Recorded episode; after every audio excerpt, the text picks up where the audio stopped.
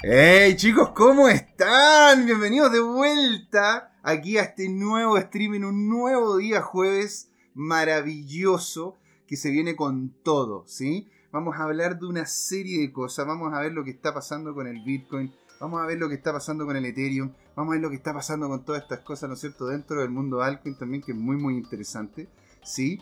Ahora, antes de eso, queríamos justamente hacer mención, dado de que vamos a tener, un, vamos a tener después, de hecho, también una, una entrevista muy interesante, ¿no es cierto?, con, con, Alonso Moyano, el cual nos va a comentar algunas cosas de DeFi, pero partir diciendo qué es DeFi, ¿sí? Esto sería como un inicio de una especie de editorial para que sepa la gente lo que es DeFi. DeFi lo que es es Decentralized Finance. ¿Qué significa eso?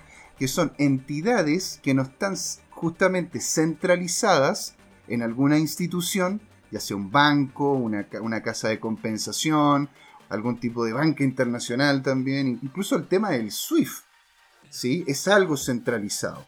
¿sí? Entonces, esto al ser una infraestructura que es descentralizada, no tiene intermediarios, no hay nadie entre medio, no hay nadie que esté en la fábrica del quehacer financiero que aumente, en consiguiente, los costos de esta transacción. Aquí hablamos solamente de unos y ceros, moviéndose de un lado para otro a través de diferentes bots. Entonces, ¿cuál sería el inicio? El mundo DeFi parte de lo que fue Ethereum y todo lo que involucró tener esta plataforma, la cual al ser, ¿no es cierto?, una plataforma descentralizada, Turing completa, permitía crear infraestructuras tecnológicas por sobre ella y que en definitiva los costos de transacción o los costos de procesamiento se pagaran en gas, en Ethereum. El hecho principal que permitió el avance de esto fue de que incluso mucho antes de que apareciera Ethereum, Nick Szabo creó el concepto del contrato inteligente.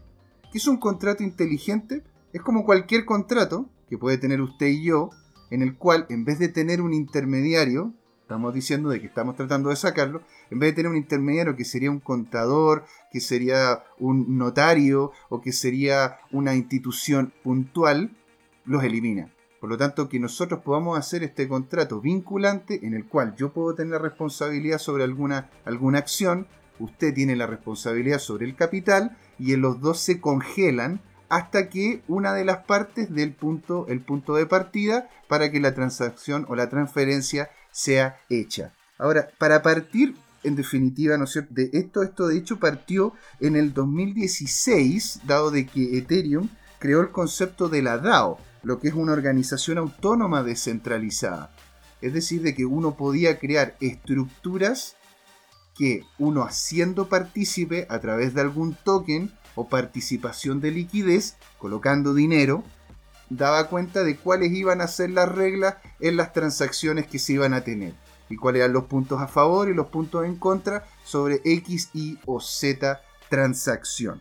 Estos intercambios se colocaban en relación a la mayoría. Es decir, bueno, no todos los proyectos eran así, pero la gran mayoría implicaba de que todas las personas que tenían participación en los proyectos tenían igual capacidad de poder hacer decisiones sobre lo que iba a ocurrir con estas instituciones.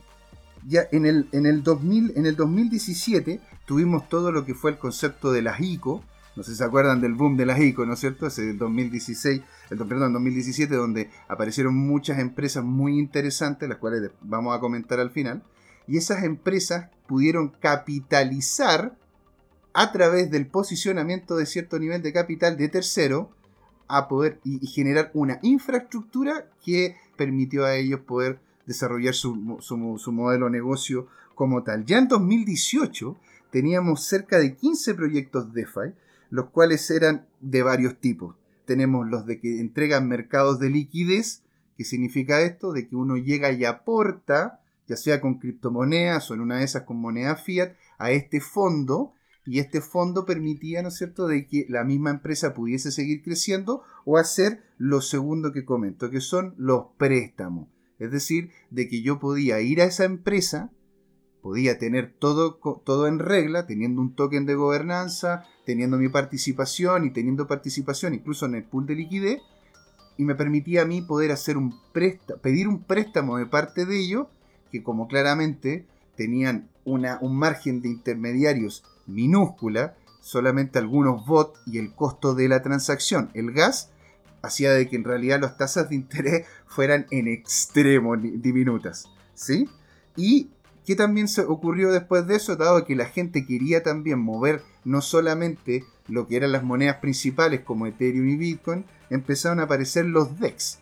¿Qué son los DEX? Son exchange completamente descentralizados, que están dentro de lo que es la dinámica DeFi.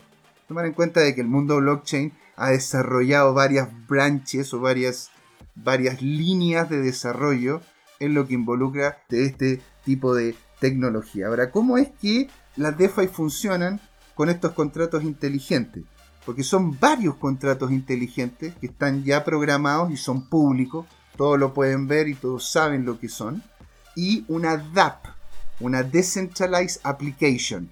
¿Qué es eso? Es simplemente una plataforma la cual permite la conexión con esos contratos inteligentes. Un ejemplo puntual, Uniswap.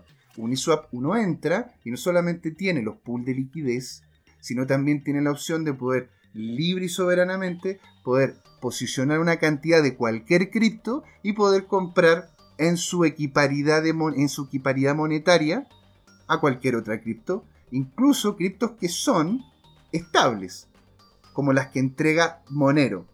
Porque ahora vamos a hablar justamente de cuáles son las plataformas o las cuatro principales plataformas que sería muy interesante que ustedes pudiesen revisar para poder desarrollar informas, para tener información y saber para dónde va esto.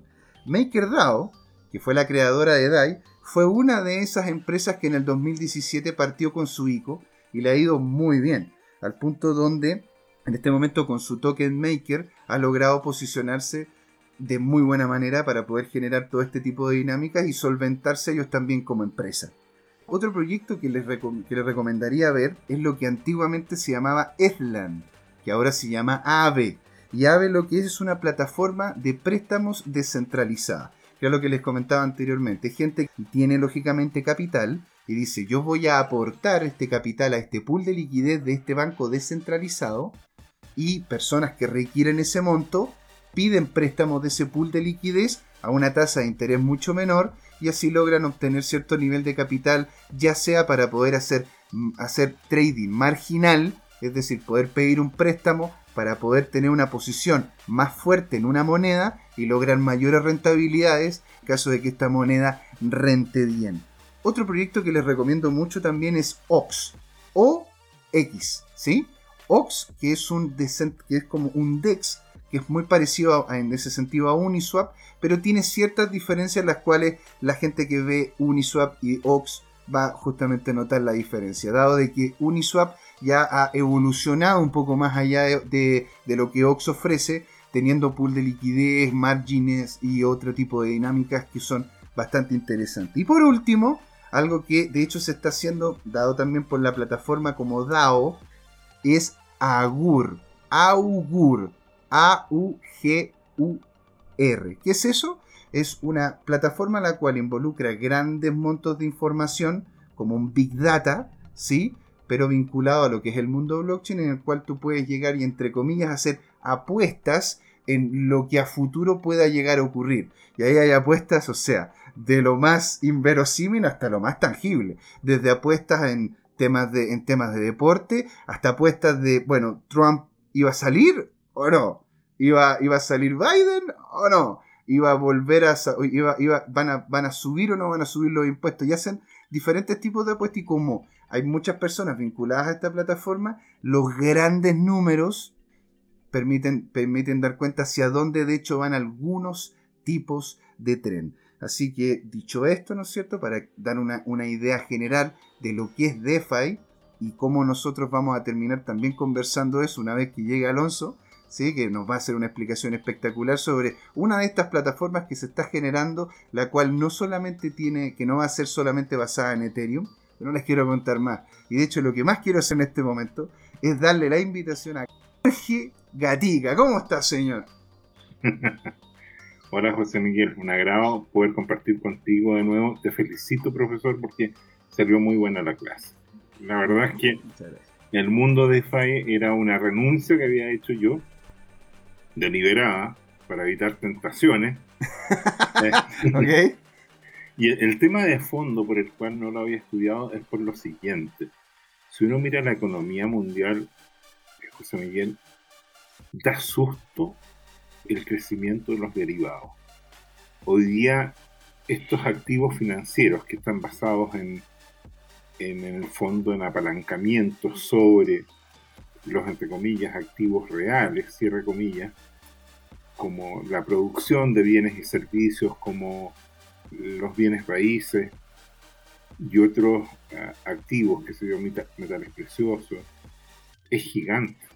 Mira, un reconocido líder político, controversial, pero quedémonos en la idea y no en cuestionar a los personajes, Fidel Castro dijo hace muchas décadas que la economía mundial se había convertido en un gran casino. ¿Ya?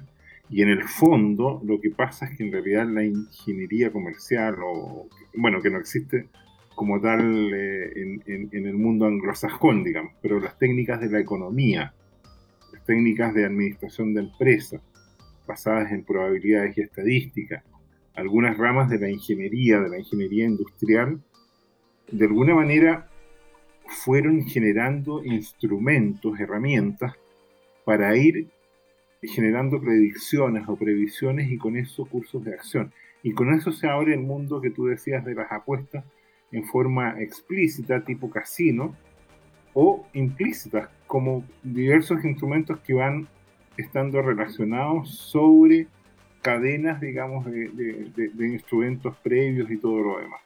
Tú y yo podemos contratar una tasa pero alguien puede después generar un derivado basado en la probabilidad de que yo no pueda cumplir con la obligación y a su vez de repente alguien puede generar otro derivado sobre el derivado eh, sobre el ritmo de crecimiento o por decirlo la aceleración en términos físicos, ¿no es cierto? Con la cual yo estropeo mi, situación financiera. O sea, puedo tener, si lo pensamos en términos matemáticos, la función f de x o la función f aplicada a la variable x, después puedo tener la primera derivada, f de x, que, que sería la velocidad en el mundo físico, después la segunda derivada, f2' de, de x, ¿no es cierto?, que sería la aceleración, y después uno puede calcular incluso la tercera derivada, que sería el cambio en la aceleración, y así sucesivamente. Y se van dando, ¿no es cierto?, una serie de relaciones matemáticas en las cuales las personas pueden ir tomando decisiones y, apostando, entre comillas, en definitiva. Entonces uno puede comprar eh, las acciones directamente, opciones sobre las acciones, opciones sobre las opciones de las acciones, ya, ya es trabalengua, ¿te fijas? O sea, ya, ya llega a ser el derivado del derivado del derivado del derivado. O sea, ya, ¿qué, qué queda? Y el tema de fondo es que esto, que en la economía mundial, bueno, Chile produce 300 mil millones de dólares al año, redondeando. Y eso en inglés son 300 billion. Bueno, la siguiente escala son los trillion. Y la siguiente, siguiente escala son los quadrillion. los derivados en el mundo son quadrillion. Mira, eh, las habituales advertencias. Primero, nosotros no damos consejos financieros, básicamente lo que hacemos es compartir nuestras experiencias o estudios o, simples eh, opiniones, digamos tratamos de basarnos en evidencia, ¿no es cierto? Somos dentro de todo rigurosos. Por lo tanto, si alguien decide invertirse con algunas valoraciones, este programa corre el riesgo de perder parte importante de todo su patrimonio por, por a veces pueden ser malos entendidos. Y hoy día añadí algo que es muy atingente al tema DeFi, que es un principio de inversión, que dice que a mayor ganancia, mayor riesgo. ¿Qué significa? Que si tú te metes en un instrumento de inversión que te promete una rentabilidad extraordinaria, eso definitivamente debe estar asociado a mayor riesgo. Es muy escaso, a menos que uno tenga una posición dominante, una posición oligopólica o algún otro tipo de coerción mm. en la cual uno pueda ganar mucho dinero con poco riesgo. Y a su vez, la contrapartida de esto mismo es decir, cuando uno tiene una opción que es incierta, que definitivamente exhibe mayor riesgo, uno como inversionista debe exigirle a esa inversión mayor ganancia. como los bonos, de, los, bonos de Venezuela, ¿no? O sea, mientras mayor riesgo tienen, claramente te tienen que entregar. Y lo mismo pasa con Argentina. Y si el, riesgo país de cualquier, cualquier país, ¿no es cierto?, se empieza a subir, tiene que entregar mayor cantidad de, rentabilidad, claro. Exactamente. Entonces, mira, yendo al tema que, adelantando y saltándome todo el cuento, lo que quería compartir contigo a, propósito de tu editorial, el nombre este WMD son las armas de destrucción masiva. Entonces, así como, como Estados Unidos es capaz de una economía que hoy día esto está un poco desactualizado, porque con toda la emisión monetaria que hubo el año pasado ya se estima que la economía norteamericana sobrepasó los 22, 24 trillones de dólares y a su vez la oferta de dinero, la, lo que ha quedado después de echarle mucho impulso la maquinita de imprimir billetes en Estados Unidos, el M1, M2 y M3 sumados, ya está mm. sobre los 20 trillones de dólares, ¿ah? oh. actualizado como en estos meses. Eso es, eh, tiene un potencial inflacionario gigante, ya lo hemos conversado en otras oportunidades. Eso infla las cifras de producción mundial, que bueno, Estados Unidos siempre ha aportado hace, hace décadas ya más o menos un cuarto de la capacidad productiva en el mundo de bienes y servicios. Eso es lo que ha pesado. ¿ah? Mm. Ahora de a poco se empieza a regularizar o se está empezando a regularizar porque indudablemente China e India están apareciendo hacia el 2030 como economías que van a desplazar en lo absoluto, no en lo percentual ni en lo relativo, a Estados Unidos. Bueno, e, eso era antes de la pandemia, vamos a ver cómo la crisis pudiera modificar, en el caso de India para peor, en el caso de China para mejor, estos rendimientos económicos. Y, por último, mira, si uno mira el mercado de accionarios y de bonos en Estados Unidos, eso, todo suma más de 100 trillones de. Pero, como decía yo, eh, si tú multiplicas un trillón por 10, entras el orden de magnitud superior, es un cuadrillón. Y el problema es que sus derivados en el fondo, entre comillas, no están, son papeles, no están respaldados por, eh, por activos reales. Mm. Sin embargo, es concreto. O sea, si yo soy una fábrica y tomé un crédito y alguien tomó una opción sobre mi crédito y así sucesivamente se arma una escalada que tiene consecuencias reales. Entonces, eso, eso que ocurre a nivel hoy día físico, analógico, tiene su correlato también en, el mundo DeFi. Eso se está acumulando. Entonces, muchas de estas cosas que son, por así decirlo, expresiones materiales o del mundo de los átomos, tienen su correlato, su equivalente en el mundo de los bits, ¿ah? en el mundo digital. Y, y, bueno, eso también puede generar, entre comillas, unas burbujas o estas armas de destrucción así que el día de mañana ocurran cosas como ocurrió la corrida inmobiliaria, ¿no es cierto?, en 2008, que todavía la estamos pagando en todo el mundo, con todas las consecuencias, ¿no es cierto?, de, que se haya generado una burbuja inmobiliaria y después haya reventado. Y eso deja eh, herido, destrucción y, todo el tema, y lo terminan pagando en definitiva los simples ciudadanos. Sí, ¿ah? o sea, ¿te acuerdas cuánto fue lo que en definitiva terminaron pagando para poder salvar a los bancos?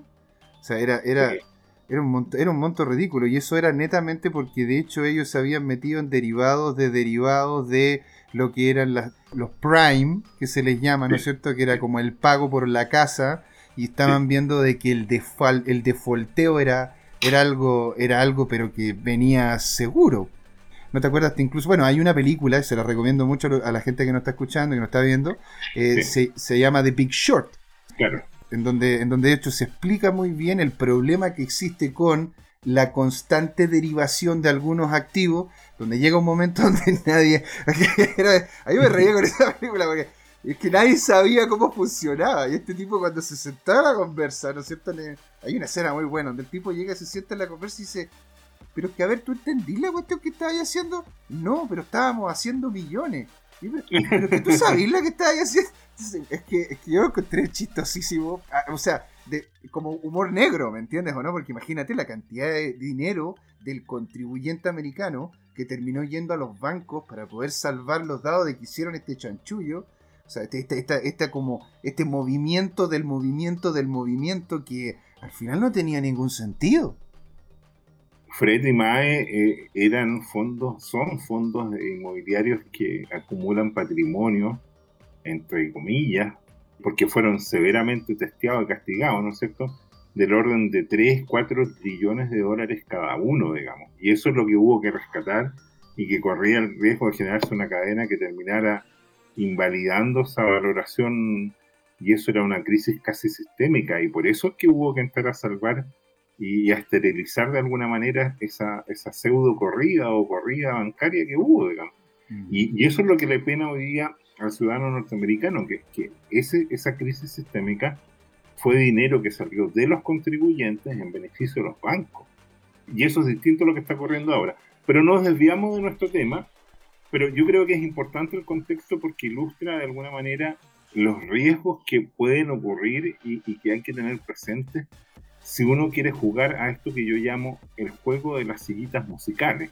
Mm. Y, eso se aplicó también en la crisis de 2008, en que más de algún banquero dijo, mira, pero ¿sabes qué es lo que ocurría? Nosotros sabíamos lo que estaba pasando más o menos, pero mientras corriera la música no teníamos otra opción de seguir bailando, teniendo que, claro, cuando se cortara la música había que ir a buscar una silla. Y los que quedaran sin silla iban a pagar el pato. Y, así no más ocurrió. Tal cual. Tal cual. Y ahora estamos en la misma. ¿ah? Ahora estamos en una situación en que según el indicador de Warren Buffett, el mercado accionario estadounidense está en el punto peak histórico de la valoración de, todos de todas las bolsas. Entonces la pregunta es, ¿a dónde más puede ir? Entonces la respuesta natural es que ya no puede seguir subiendo, sería, sería entre comillas irracional. En su momento el presidente de la Reserva Federal Greenspan dijo, habló de la exuberancia irracional de los mercados. O sea, la gran mm. pregunta que viene ahora es si en este momento estamos en un momento de auge de exuberancia irracional. Entonces, hay economistas que están que predicen que estamos en un punto en que pudiera generarse un escenario deflacionario a nivel de, de equiparar o superar la peor crisis que fue la Gran Depresión de los 1929-1930 cuando quebró Wall Street en ese famoso jueves negro gigante y que provocó el colapso de cientos de miles de empresas y el desempleo de decenas de millones de estadounidenses en este tema. Y ahí aparece una contraparte que es interesante de gente, economistas que opinan y que dicen lo siguiente, a ver, pero espérate, es cierto que la valoración de las empresas norteamericanas está más alta que nunca, en la relación precio sobre utilidades. El mm. price, el, famoso ratio, ¿no es cierto?, de price eh, sobre earnings.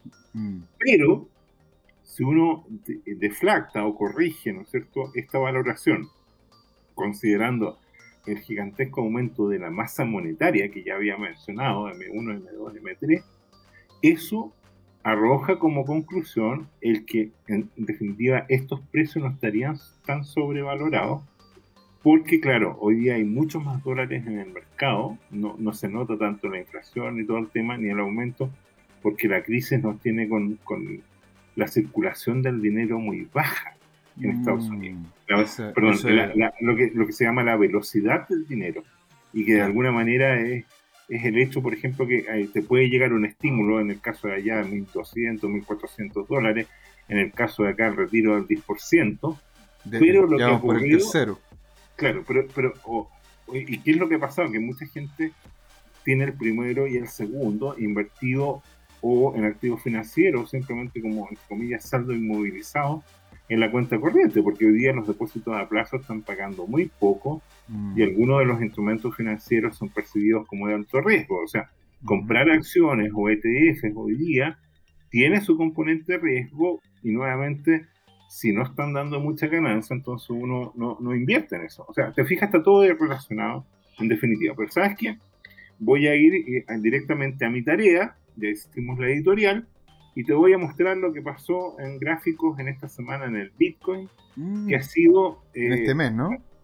Eh, en este mes eh, una teleserie. ¿ah? Empecemos con la teleserie. La, teleserie, la, gracia que tiene, ¿no es cierto?, es que tiene un drama y tiene una parte tragicómica y todo este cuento. Mira, entonces, claro, llegamos al punto máximo histórico, al famoso ATH, All Time mm. High, y, y se vino un desplome. ¿Ya? Y eso es lo que se observa, ¿no es cierto?, entre el 14 y el 22, que es el 18, donde abajo en volumen se ve un pico. Y este pico es, es justamente a la baja.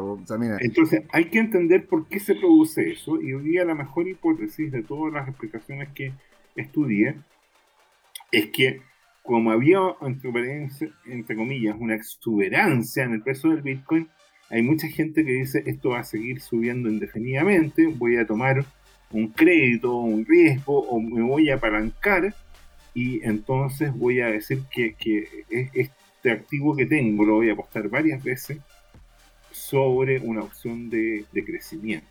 Y no, yo no compro en, ese esquema, digamos, de derivado, no compro la acción de Bitcoin ni pido prestado plata para comprarme estos Bitcoin, compro la opción matemática, probabilística, de, que de aquí a un cierto tiempo esto vaya a, superar un cierto nivel. ¿Ya? Es una apuesta. Y en ese, en ese esquema, ¿no es cierto? Lo que ha ocurrido es que de repente grandes oferentes o grandes demandantes, que se llaman los whales, o sea, las ballenas, ¿no es cierto? Que tienen un nivel de recursos varias veces superior al, al inversionista promedio. O sea, no, andan con el vuelto el pan en el, en el bolsillo, digamos. Estamos hablando de, gente que maneja cientos o miles de millones de dólares, o en el caso de, Black, de BlackRock, por ejemplo, es, es un fondo que maneja entre 7 a 9 trillones de dólares, digamos. O sea, estamos hablando de, de gente que tiene, por así decirlo, una billetera varias veces, 10, 20, 30 veces la economía chilena en un año. ¿ah? o sea, gigante. Eh, y, esas personas de repente dicen, sabes que yo tengo tanto almacenado, lo voy a liquidar. Y se produce una debacle, un desbande, porque los que estaban posicionados, digamos, y apalancados, y, que creían que esto iba a seguir eh, subiendo, de repente enfrentan un escenario de baja que les puede producir una tremenda pérdida, por lo tanto tienen que vender a pérdida, muchos de ellos tienen preprogramado lo que ya hemos hablado, digamos, de los mecanismos stop loss, y, que dice que cuando se supera un nivel hacia abajo de, de 10, 15, 20%, uno programa ese parámetro, mm. entonces uno liquida su posición y hace la pérdida, ¿ya? Y, y, eso fue lo que ocurrió y eso es lo que muestra, y hay un cambio de mano y se genera un canal negativo ahí que se acota y llega a un nivel simbólico, ¿no es cierto?, en, en los 47.000 que actúa como soporte, ¿ya? Y a partir de ahí rebota, ¿no es cierto? Uno lo puede haber empleado en, en esta semana, ¿no es cierto? Y llega al nivel 47 y se genera una, una banda horizontal durante un tiempo hasta que se produce ahí la llegada de inversionistas que encuentran que esto está barato y nuevamente se produce un pico el día lunes, ¿no es cierto? Entre el domingo y lunes y eh, la gente que estaba vendiendo encuentra un poder comprador gigantesco que hace que remonte y llegue incluso a, tocar eh, o sobrepasar el nivel 56, 56.000, como está muy cercano ahí a, ese hito marcado 56.435. Lo que tiene varias implicancias, por ejemplo, la primera es que superando el nivel de 54.000 dólares, la valoración de todo el Bitcoin supera el símbolo del trillón. Entonces, eso, eso es un efecto potente. Claro, y, de hecho lo, lo, que, lo que se ve ahí también, y sobre todo si es que uno hace como un poco un back de cuáles han sido también otros movimientos que ha vivido el Bitcoin de forma, de forma consistente, salud, eh, de forma consistente, el, de hecho se, se ve de que de, en estos momentos hay, una, hay una constante, y eso si uno lo ve, ¿no es cierto?, colocando las diferentes alzas que ha tenido el Bitcoin, los diferentes movimientos que ha tenido en relación a los porcentajes, ahí podríamos hablar del modelo stock to flow, pero se ve de que en estas alturas del precio hay una leve baja o hay una baja, ¿no es cierto?, para después volver a subir de forma consistente y que en realidad estaban viendo de que ya por debajo de los 50 mil dólares el Bitcoin técnicamente estaba barato.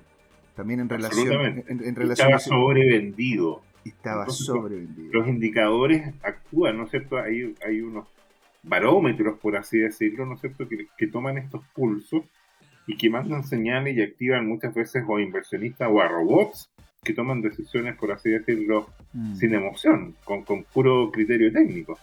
Exactamente. Por eso mismo hay que, hay que no solamente ver esta baja, que es algo que de hecho les he comentado a muchos amigos, cercanos, a gente a la cual le hago consultoría sobre referente a esto, de que no vean, no vean justamente la caída como algo que va a ser permanente, es, es algo que es cíclico dado las posiciones que se tienen y también las dinámicas de mercado. Una de las cosas que también es importante dar cuenta fue lo que pasó con el posicionamiento, ¿no es cierto?, de cerca de 9000 bitcoins que tenía Coinbase para poder, para poder aparecer en el, en el Nasdaq, ¿sí? Es también todo lo que, todo lo que pasó en Turquía con el tema del el gran Ponzi que tenían allá, una, una empresa gigante de transacciones de moneda, y también, ¿no es cierto?, las liquidaciones de grandes ballenas porque estaban viendo, ¿no es cierto?, de que el Bitcoin, porque claro, o sea, hay, indicadores que te, dan, te daban de que por sobre los 60.000 el Bitcoin estaba, sobre todo con el market cap que tiene ahora, sobre comprado, es decir, que estaba caliente en cierto sentido. Entonces, para poder enfriar un poco y poder también hacer, para poder retomar el dinero, y esto también por el tema, ¿no es cierto?, impositivo que está empezando a aparecer en Estados Unidos, y hay que tomar en cuenta que gran parte de las ballenas que tienen injerencia en el mercado están en Estados Unidos, estaban queriendo hacer ese retiro de capital antes de que les cayera el impuesto y así poder tener capital en la mano que les permitiera después ir, ir posicionando, pero de forma un poco más segura. Así que hay varios, hay varios factores, pero en sí esto se ve como un, uno de los ciclos naturales que ha tenido el vehículo, sobre todo si es que uno revisa el gráfico de stock to flow, donde se ve justamente esta, esta escalerita, ¿sí? En donde el precio va a ir subiendo, pero es, e, esta se va, se va como achatando al punto donde, dado los halving correspondientes que se vienen, el Bitcoin va a dejar de ser producido, por lo tanto va a haber una escasez real del producto como tal. Así que estas bajas son, son tomas de ganancia que van justamente avanzando hacia el precio que a futuro se estaría viendo. Y, bueno, hoy día se ve un poco que pudiera gatillarse lo que se produce los fines de semana, que ya sea porque las personas se van eh, a descansar y generalmente se produce una debilidad en la demanda y por lo tanto una caída del precio. Entonces esto pudiera anticipar que nuevamente el precio pudiera eh, llegar a un nivel de debilidad. Ahora, la verdad es que dentro de todo, si tú lo miras, los volúmenes cansados son pequeños. Y lo que te está diciendo es que las personas están en un nivel de holder, que, significa que eh, no están apalancados, que, ellos pueden seguir con su inversión y mantenerlo, lo que se conoce como manos de diamantes, sin vender, y esto puede bajar y eso no va a producir una mayor liquidación en este tema. ¿Por qué eso es esperable? Porque, bueno, como hubo ya una, ya se limpió una serie de personas que estaban especulando con posiciones largas o cortas sobre ciertos niveles. Entonces, estas variaciones intensas lo que producen es la liquidación de las posiciones largas o cortas y la gente que estaba especulando ve desaparecer por un lado tanto su opción como, como su patrimonio. Mm. y, eso hace que queden golpeados y que se limpien fondo y que, y que aparezca una señal de precio, entre comillas, por así decirlo, más genuina, más auténtica. Ya, entonces, bueno, eso es lo que pasó con Bitcoin. Eh, yo quise aportar hoy día esta la definición que después vamos a publicar y poner disponible, digamos, esta, la definición que saqué de, de Wikipedia, que mm. en, la esencia, digamos, es, es, la descripción un poquito más formal de todo lo que tú dijiste de manera más hilvanada en tu editorial. Ahora, yo destaqué el, el asunto que está ahí con rojo y que de alguna manera es lo que te decía que ocurre ya en la economía real y que en la medida que las personas o entidades puedan prestar o tomar prestadas fondos de otras, aparecen movimientos de precios, especulaciones sobre esos movimientos, usando los famosos derivados, digamos. Y eso, bueno, aquí está descrito todas las cosas que pueden hacer y eso tiene un correlato en interés. Y aquí, como algunos de los intereses que yo he observado o amigos míos que operan en esta plataforma o conocidos y que reportan intereses que superan el 60% sobre, entre comillas, un activo duro, eso me gatilla la pregunta de cuán sustentado es ese sistema. Entonces, eh, en ese escenario, yo lo puse con rojo porque vamos a preguntar a Alonso Moyano y aparecen dudas. Y, la primera pregunta que se aparece es si este sistema DeFi, eh, mirado en su conjunto, es un esquema Ponzi o no. Y, lo segundo que aparece es que, qué tan sostenible es la propuesta de valor de los operadores eh, eh, en estas plataformas si es que se produce una disminución significativa del valor de las monedas. Entonces, bueno, y aquí, ¿no es cierto?, está dimensionado, ahora si uno lo piensa sobre la economía mundial, hoy día si bien son cifras importantes, 11 mil millones de dólares para Chile, ¿no es cierto?, que, que produce, ya dije, todo el país, 300 mil millones de dólares, es somos, muy, chiquititos, o sea, es que en realidad uno no se da cuenta, la verdad, pero sí somos muy chiquititos, o sea, aquí por lo menos en Chile, claro. Y, si uno mira el conjunto de todo lo que está invertido en DeFi, en realidad es pequeñísimo frente a la, a la bomba esta que, que, que, puse yo, digamos. O sea, esto llega a ser anecdótico. estamos hablando de que si esa bomba la asemejamos a, a un elefante, por no decir una ballena, en cualquiera de los dos casos, estos montos digitales hoy día están en el orden de una hormiguita en términos de tamaño. Son muchos órdenes de magnitud que hoy día separan la, entre comillas, economía real o la economía derivada de la economía real versus la economía derivada de lo digital.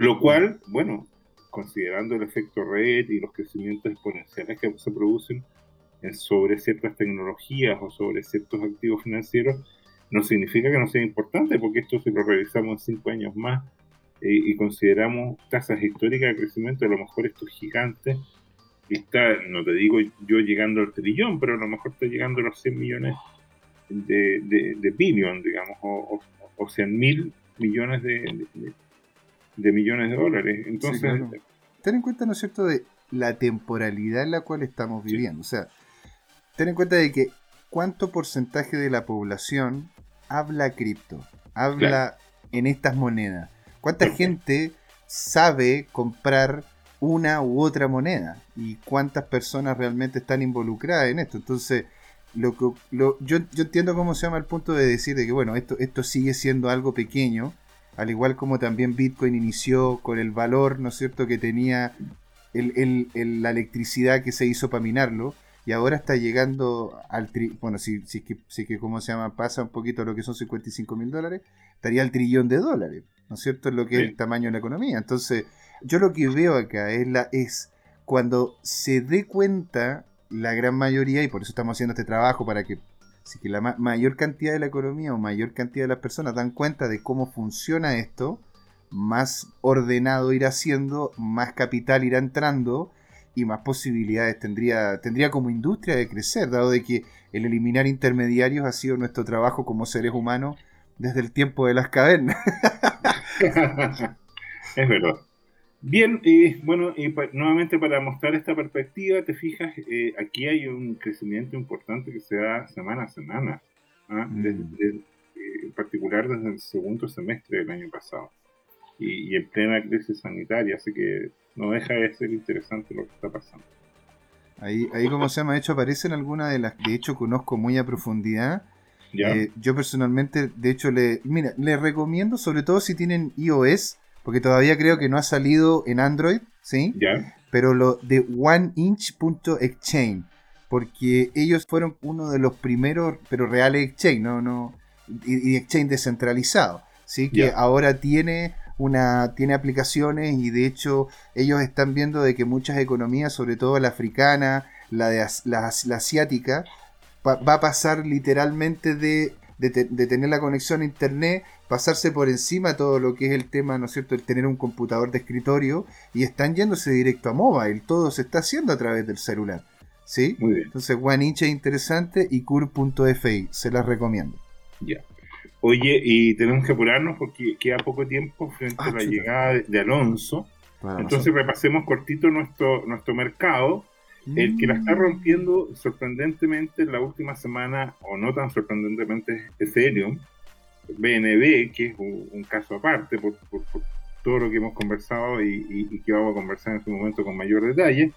El Bitcoin no lo hizo mal, se recuperó bastante bien de, la caída.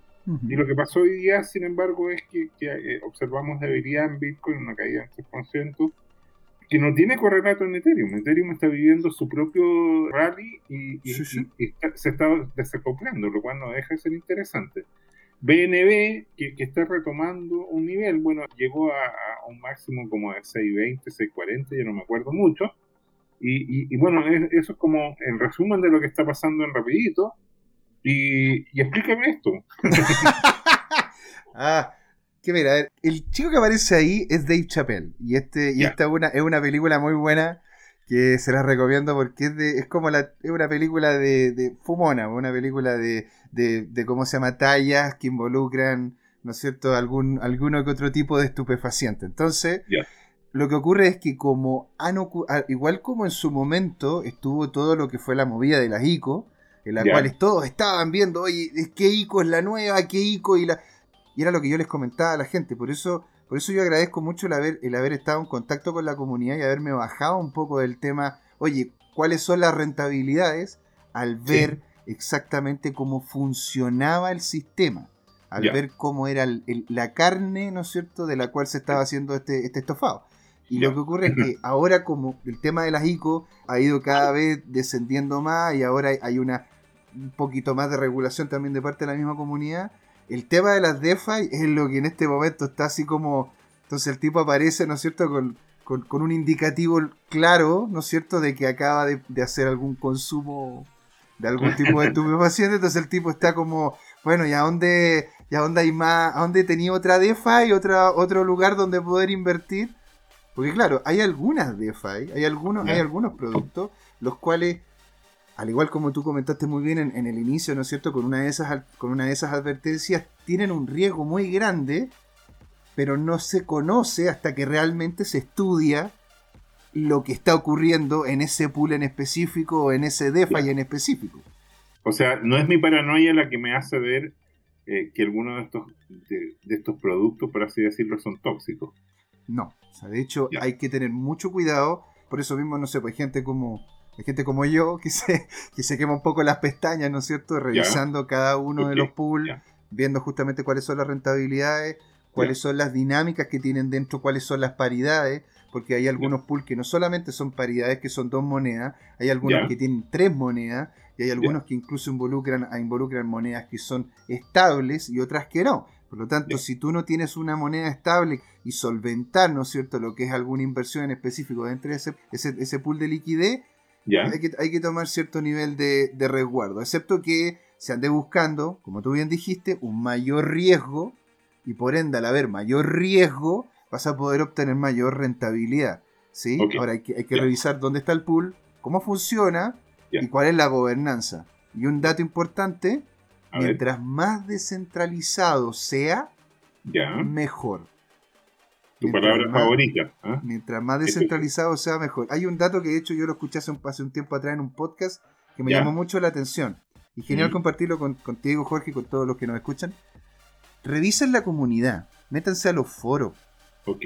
¿Sí? Y cuando vean personas que se colocan el nombre y que no haya más, entre comillas, como fotos de fotos X de un tipo, ¿no es cierto?, que tiene un nombre que no es el nombre de él, en donde él en sí el peso dentro de la comunidad no sea por nombre o por cantidad de que tú tengas de injerencia sobre aquella comunidad, sino que realmente haya una democratización, una descentralización donde todos tengan el mismo peso, eso asegura, asegura eh, hasta cierto punto, ¿no es cierto?, de que tendríamos una, una, estructura que pueda ser, que, sea menos capaz de, tener problemas a futuro.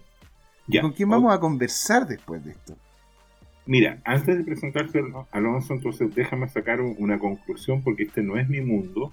Yo, como te dije, tengo que hacer dieta para evitar ser tentado por alguna de estas golosinas eh, que después te pueden producir problemas de salud financiera.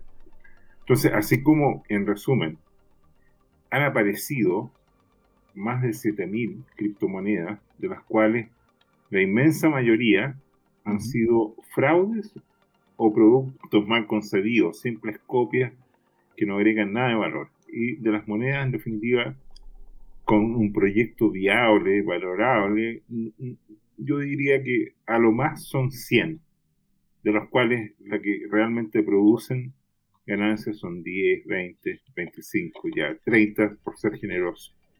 Después pasó lo mismo con las AICO. Las AICO, la inmensa mayoría, fue como una palabra de marketing, ¿no es cierto?, para, alumbrar otra moda, digamos.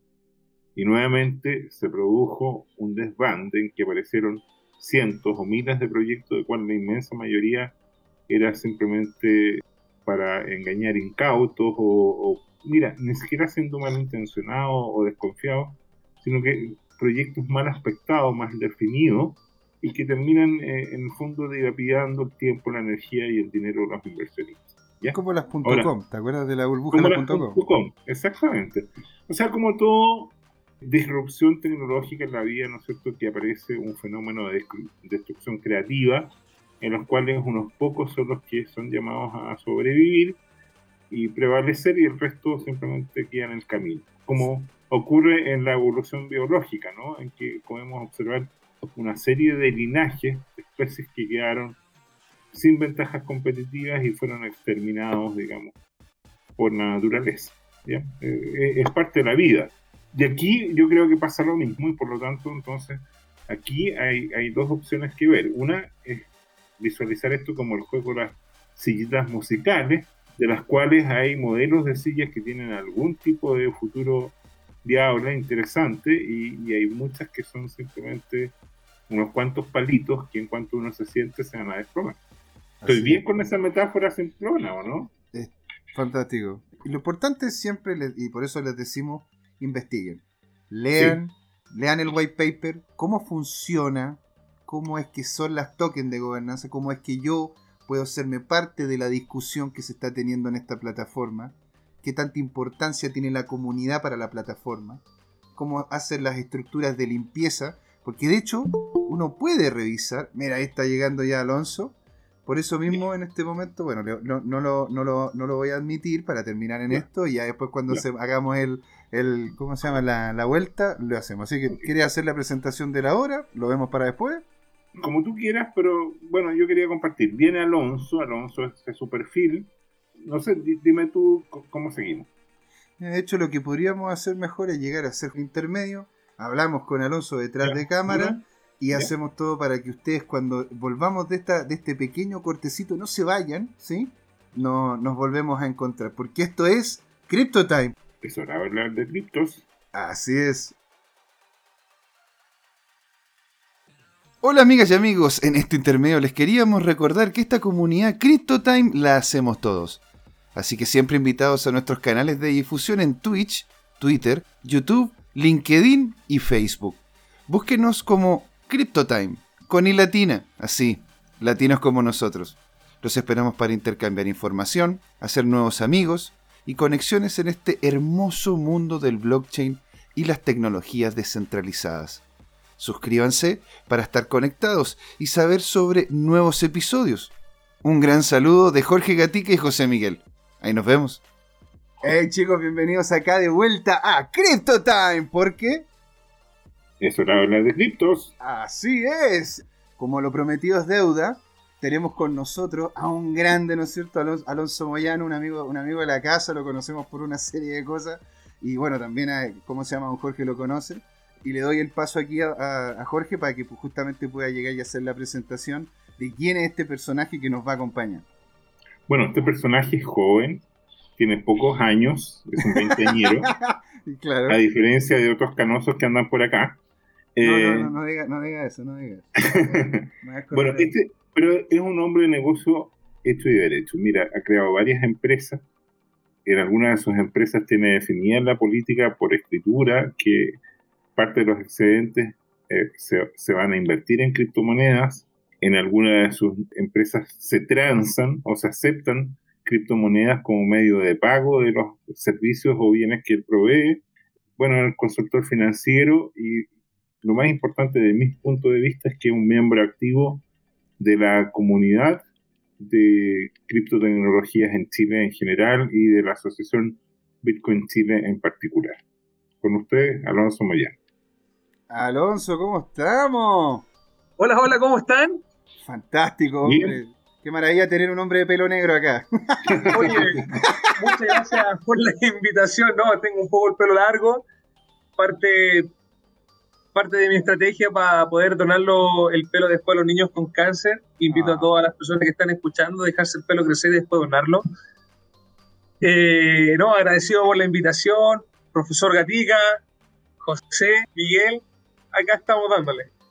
Entonces, bueno, tú nos ibas a comentar sobre alguna una plataforma en específico, ¿no es cierto? ¿Cuál es, ¿Cuál es la que a ti te había llamado la atención o la que más o menos tú estabas viendo opciones interesantes?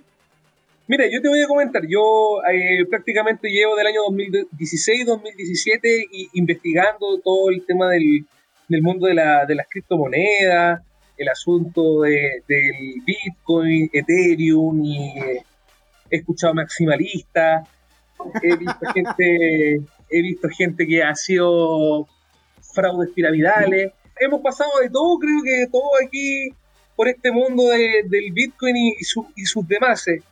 Y hace muy poco llegué a un, ¿cómo se llama? A un debate, porque yo soy, aparte soy trader, y, estuve siempre, bueno, en lo personal he estado haciendo trading en lo que es Binance, la plataforma Binance, y como todos sabemos que Binance es una plataforma centralizada.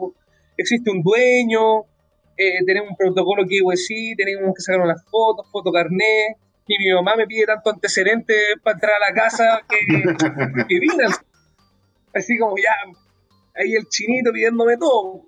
Entonces, eh, bueno, tengo un grupo donde interactúo con varias gente y me dieron este un link que era de Binance, de hecho, que aparecía en la academia sobre Panqueque, Panqueque Swap, que era la, plataforma. El famoso llamado DeFi, las finanzas descentralizadas. No sé si alguien ha escuchado aquí que de a poco las finanzas descentralizadas van dándole, le están haciendo la competencia a los a las monedas de los bancos centrales, etcétera, y podemos ver qué ha pasado en esta trayectoria de las finanzas descentralizadas. Y me puse a investigar, porque estuve en Binance dándole, hasta que voy llegando de que me tengo que crear una, una, una cuenta, y, me, y, eso que me voy creando la cuenta, me están dando mis 12 palabras. Como, como todos sabemos, tener las 12 palabras es ser dueño de tu propio Bitcoin, no, no, no es que alguien, una persona centralizada como el chinito, llamémoslo así, CZ sea dueño de mi Bitcoin, o como otras plataformas que también son centralizadas. Ya, pues me creé una cuenta, un ejemplo personal, me creé una cuenta llamada Metamask. Varias personas como me creé una Metamask y la voy configurando dentro del tutorial que me parecía esta webina, lo, lo voy configurando y, eso que, y eso que lo, lo, lo configuro, eh, me voy metiendo justo en la blockchain de Binance. Ya no estaba en la blockchain de Ethereum, como sabemos, eh, Metamask es una, una red de Ethereum. Voy metiéndolo en, lo, en la blockchain de Binance y voy viendo las transacciones, los pequeños fees que me están cobrando, no, no incomparable con la red de Ethereum.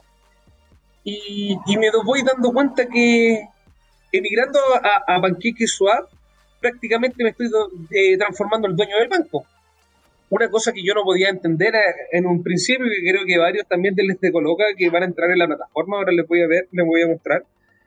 Van a ver la plataforma y, y veí unos porcentajes que son igual elevados dentro comparado con las bancas centralizadas. Podemos ver, podemos ver que te dan un 5%, un 6%, el SP, el SP500 no sé cuánto está dando ahora, ah, ha comparado un, un 78% ha, comparado un 78% que te está entregando Pancake Swap.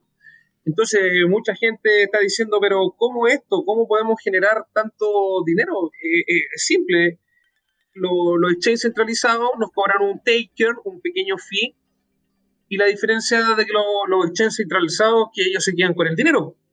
En cambio, en, en, los sistemas DeFi o sistemas descentralizados, dentro de todos los inyectores de liquidez, porque los traders necesitan apalancarse.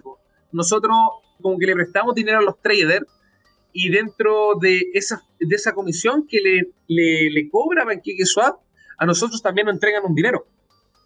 Ah, entonces, entonces, tú, lo que me estás diciendo es de que tú entregas dinero para que después Swap lo pueda posicionar como márgenes y que terceros puedan utilizarlo para poder hacer otro tipo de posiciones dentro de la misma plataforma, ¿no? Independientemente que el trader gane o pierda, nosotros el dinero ya está asegurado.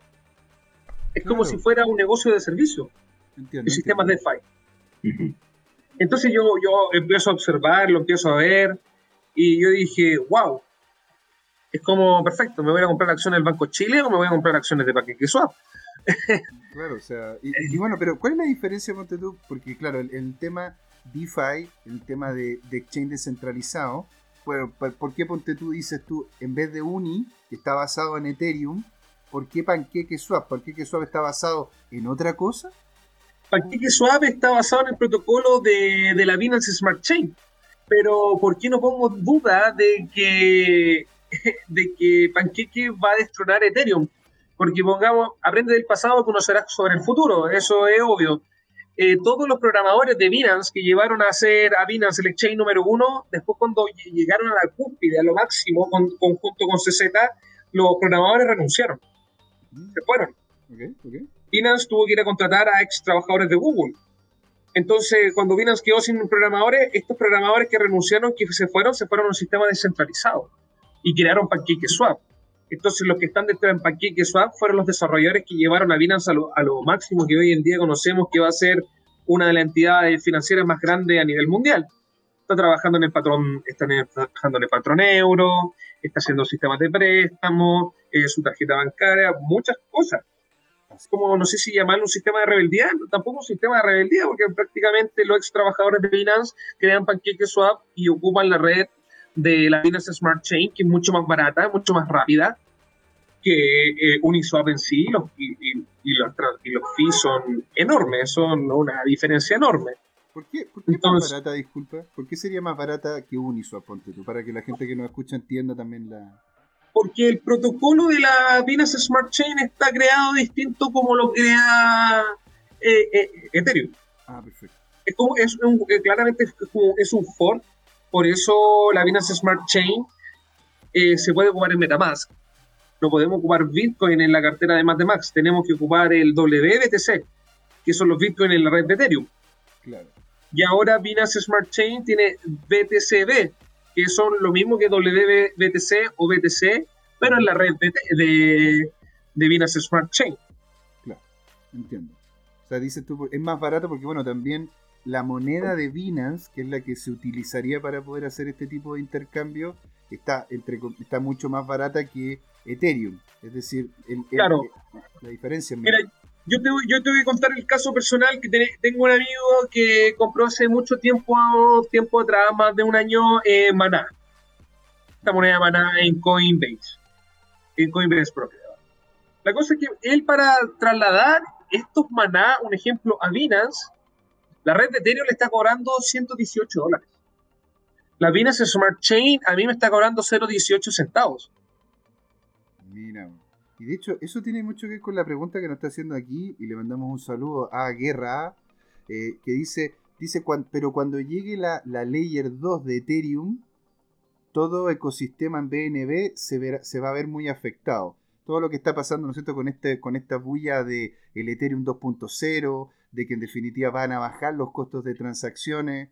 ¿Tú lo ves como algo que pueda llegar y afectar a este, a este tipo de red? Yo no lo creo, porque tenemos que analizar que uno tiene, el respaldo de Binance, que es uno de los volúmenes que más mueven en el ecosistema de cripto. Segundo, la, la, comunidad de Key eh, está muy comprometida con el proyecto, más que Uniswap. Tenemos que darnos cuenta que solo 8 ya tiene mayor volumen. Analicemos. Ethereum es una blockchain entera. PancakeSwap es un contrato dentro de la Binance Smart Chain. Perfecto. Mm. Entonces, Panqueque, solamente un contrato, está moviendo más que Ethereum en sí. Entonces, no estamos contando la Binance Smart Chain completa, solamente estamos contando un contrato. Wow, qué fuerte eso, ¿eh? Qué potente, man. Entonces, eh, eh, eh, el sistema DeFi lo que está haciendo claramente, perfecto. Yo me, me, pongo a hacer trading en PancakeSwap, me pongo a hacer trading y aparte yo tengo haciendo, stalkeando mis monedas entonces, prácticamente, del, del fee que me están cobrando PancakeSwap, a mí me están pagando dividendos. Y no es un dividendo que esté bloqueado 90 días, 120 días, 40 días. Es una cuestión que me están pagando segundo a segundo. Claro. Tú puedes ir viendo cómo te va, cómo se te va estoqueando esa cantidad de. Porque tú también tú lo haces con esa moneda, ¿no es cierto? Tú prestas, tú prestas en, en, eh, en BNB y te, y te devuelven en BNB o te. No, te devuelven en Cake tú prestas en BNB y te devuelven en Cake. Exacto. no, el, no, no es que te devuelvan en Cake. A ti te devuelven en BNB nuevamente. El interés que a ti te pagan, te lo pagan en Cake. Ah, ya, perfecto. O sea, es decir, como si tuviésemos el capital y el interés. El capital Exacto, el capital es el BNB y el interés es Cake. Ya, ahora ya entiendo perfectamente, sí. Entonces, si nos ponemos a analizar del crecimiento que ha tenido Uniswap versus el crecimiento que ha tenido Cake, hoy en día Cake creo que está número 28 o 26 en CoinMarketCap. No, no, tenía idea, eso que notable. Más de 9 billones de dólares están estalqueados en, eh, en, el sistema DeFi. ¿Y cuánto tiempo lleva, lleva funcionando Cake, disculpa? 10 meses. ¿10 meses? ¿Sí? Nada, la verdad que nada. Y ya, tenía, ya tiene este nivel de potencial. Imagínate que en, en, 10 meses llegar a posición número 22. En, en 10 meses llegar a posición 22 en CoinMarketCap, yo lo encuentro un trabajo extraordinario. O sea, por lo que es el tema de capitalización, claro. Es lo que hablábamos, desplazó a miles de otros competidores tenemos que analizar que la moneda EOS, una moneda legendaria que va de los años EOS, de los años que yo conozco el trading, está EOS. Sí, sí, está desde tiempos inmemoriales. EOS se va a ir de Ethereum y se va a ir a Binance Smart Chain. Entonces la pregunta no, no es que creo que la Binance Smart Chain va a destronar en un, corto tiempo Ethereum. La Binance Smart Chain va a destronar a Cardano.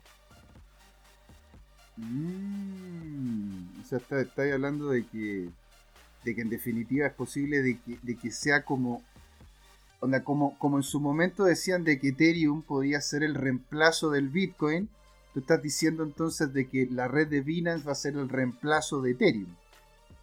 De, Cardano, y de Cardano se va a comer a Ethereum. Y de Cardano y de Claro, porque primero tiene que comer al, pescado más chico. Ah, el, único problema de lo que tiene la Binance Smart Chain que está como descentralizado, pues los validadores son centralizados a través del chino. No es así como Ethereum, que así en, tema es más seguro, porque es más descentralizado. Tú dices que puede llegar de algún momento Binance y decir, cortamos el contrato con Pancake y Pancake se queda sin, sin, nada que poder hacer en ese sentido. La diferente es cuando tú te metes con alguna empresa descentralizada que tiene base en Ethereum pero eh, en teoría bajo el volumen de Binance Coin no le convendría porque donde el, el, el, volumen donde más se está formando de la moneda BNB está a través del ecosistema DeFi. Más que del sistema descentralizado, eh, BNB se mueve en un sistema descentralizado. Y es por eso que la capitalización ha aumentado en un, en un nivel enorme. Si tenemos que analizar cuánto costaba BNB en enero, cuánto BNB cuesta en el día de hoy, y eso aún ni siquiera termina el año. Sí, claro. De hecho, eh, tengo algún par de posiciones en BNB y mal no ha ido, mal no ha ido. Y de hecho, porque, porque bueno, también el posicionamiento, ¿no es cierto? Todo lo que están haciendo, o sea, y la cantidad de trabajo que han, tenido detrás. O sea, y mira, y lo, y lo, otro curioso que Key está jugando mucho con la ludopatía, porque tú tienes un sistema de apuesta cada 12 horas, y el 20% del pozo se va a la quema de BNB, perdón, de Cake. De Cake, claro. Mm. Mm. Entonces lo va a hacer un sistema deflacionario y su valor se va a ir aumentando, como lo que quiere hacer Binance Coin, que a través de su white paper que sale, que creo que es del 2018-2017, que van a quemar el 50% de la moneda. Mm. Mira, interesante. ¿eh? Mira, aquí estoy leyendo también qué es lo que dicen acá. Complot PC sale diciendo, yo creo que el que tiene más futuro es Bake, más que Cake ya que tiene un supply fijo, no como Cake, que no tiene max supply. Claro, claro, el max supply no tiene, porque cada vez se van creando más, más cake. Pero cómo atacan el sistema inflacionario a través de la lotería, de las monedas que van ingresando en, en PancakeSwap, de la esquema, hay un sistema de predicción que tal vez suba o baje la moneda BNB, que también PancakeSwap gana. Entonces, a través de su sistema inflacionario, bajo todo este sistema, hacen de que la inflación se detenga. No sé si me explico. Sí. Y eso no, es como BNB que lo hace una vez cada tres meses, que lo hace todos los lunes. Ah, entonces todos los lunes veríamos en, técnicamente una subida, entre comillas, de precio al haber menor cantidad Claro, porque si, te ponían a, si te pones a analizar, quemar 174 millones, 100 millones de dólares, 80 millones de dólares por semana, yo pienso que es un dinero igual no menor. Porque la, la lotería se están jugando niveles máximos a través de su sistema. Mm. Ahora, dice aquí de nuevo Guerra si es que este, esta creación de, de la Layer 2 podría potenciar más Uni. ¿Tú, ¿Tú, crees, cómo se llama, que es bueno tener también posiciones en Uni no, claro. Un, trader como yo, yo estoy esperando julio para la actualización de Londres, también para tomar posiciones en Uniswap, pero no por eso significa que voy a dejar BNB de lado. Claro, no voy a dejar plata encima de la mesa. Esto, esto no se trata más allá de que quién es mejor, si Swap o Uniswap. Nosotros como traders, nosotros como posiciones que tomamos dentro del mercado, tenemos que hacer la diversificación completa en el mercado para tomar la mejor rentabilidad y poder obtener las mayores ganancias. Hoy en día, claramente, PancakeSwap tiene una ventaja enorme sobre Uniswap. Vamos a ver qué va a pasar cuando Uniswap se actualiza en julio. Pero de aquí a julio, imagínate que tengamos, no sé, 16 billones de dólares talqueados en panqueque. Va a ser difícil que eso se traslade a, Uniswap. Mira, qué interesante. Jorge. Mm. No, es, es, interesante, la verdad, que mirado así, efectivamente es un buen mecanismo para, combatir la inflación. Que aquí la clave de, las criptomonedas ha sido, mirado nuevamente globalmente, es que la economía mundial está viviendo un proceso inflacionario gigante donde los bancos centrales, por razones más o menos entendibles, están emitiendo dinero fiduciario o fiat, pero de manera inorgánica, descontrolada, a todo nivel. La inmensa mayoría, con muy pocas excepciones, probablemente Chile podría ser una de ellas. ¿ah? Y eso explica la caída del dólar en, frente al peso chileno. Y entonces, ese problema que hay y, que ha provocado la apreciación gigantesca en, en 11 años del Bitcoin es porque todas las monedas fiduciarias del mundo tienen un máximo de oferta o max supply infinito. Mm. En cambio, eh, la distinción clave de la propuesta de valor de Bitcoin es que a lo más, al año 2140 van a ser 21 millones de Bitcoin. Eh, y, hoy día eh, estamos con 18 millones y medio, un poquito menos, de los cuales hay extraviado varios millones, en particular partiendo por el de Satoshi Nakamoto, que, que quizás podría ser como al fin y lo nombró en alguna ocasión, todos estos bitcoins que se pierden porque alguien se, se les fue el disco duro al basurero, literalmente, o se les olvidaron las claves, las dos palabras, qué sé yo. Bueno, esos son donaciones. ¿Te ese caso que conversamos del tipo? Sí, lo conversamos. y tenía, no sé tenía como dos o tres oportunidades más. O sea, yo y, y esos son, Claro, y eso, esas son donaciones a la comunidad en definitiva, porque producen escasez y el resto de nosotros nos valorizamos en las posiciones. Claro. Entonces, bueno, ya llegando más o menos aquí a la mitad de lo que era la, parte, ¿no es cierto?, de la entrevista, sería genial si justamente Alonso nos pudiese mostrar cómo es la plataforma, cómo es que funciona y poder hacer algún tipo de movimientos en ella, dado de que algunos nos están preguntando cuál es, cuál es la dinámica que está detrás de esta. ¿Sí? ¿Tienes por ahí la, la posibilidad de hacer eso, Alonso? Sí, mira, voy ahora a compartir pantalla. Dale, vamos a cambiar entonces aquí a la presentación, ¿no es cierto? Cuando, cuando tú me digas. Y ahí podemos ver, porque en realidad esto está muy interesante, dado que si es más barata, es más eficiente y tiene justamente montos los cuales la valida como plataforma para poder hacer inversiones, sería genial. Ya, ahí entonces tenemos, ¿no es cierto?, la pantalla, la pantalla de, de Alonso. Si estamos viendo Pancake Swap. Y aparte el layout que tiene los colores son muy bonitos. La verdad que se han currado, la, se, han trabajado bien la, la, forma en la que se ve, ¿no es cierto? Ahora nos estamos viendo nosotros. ahora, ahora sí. Mira, como saben, eh, nosotros tenemos que crear una, una MetaMask. ¿Ya? Esto es un, es un para que todos los, creadores que van a crearse una cuenta en Panqueque no se crea una cuenta en Panqueque, sino realmente tú tienes que solamente conectarte a través de tu, Metamask. nosotros en la, en la Metamask Ah, perdón, perdón, iba a explicarle eso. Ya, perdón, perdón, dale nomás. Acá nosotros en la Metamask, ustedes por, por, defecto les va a aparecer el Ethereum Miner.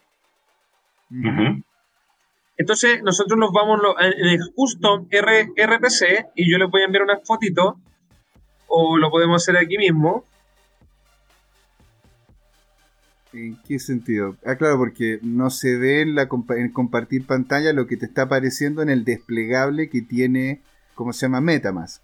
Metamask, para que lo vean, es, es, mira, lo voy a mostrar aquí con el mouse, ¿sí? Es este, este como zorrito fox, ¿no es cierto? Que está acá arriba, ¿sí?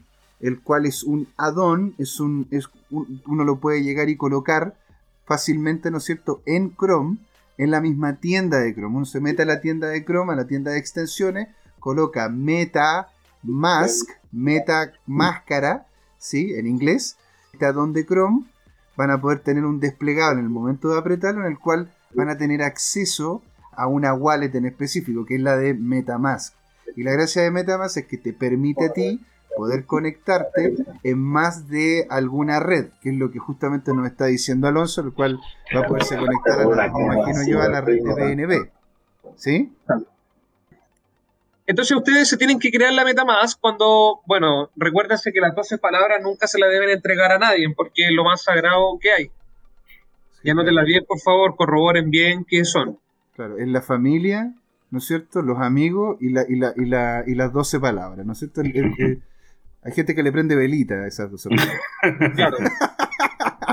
Ustedes se van a custom. ¿Sí? ¿Ya? Le van a poner network name y van a ocupar Binance Smart Chain. Ya. Perfecto. Aquí van a ocupar HTTP slash slash.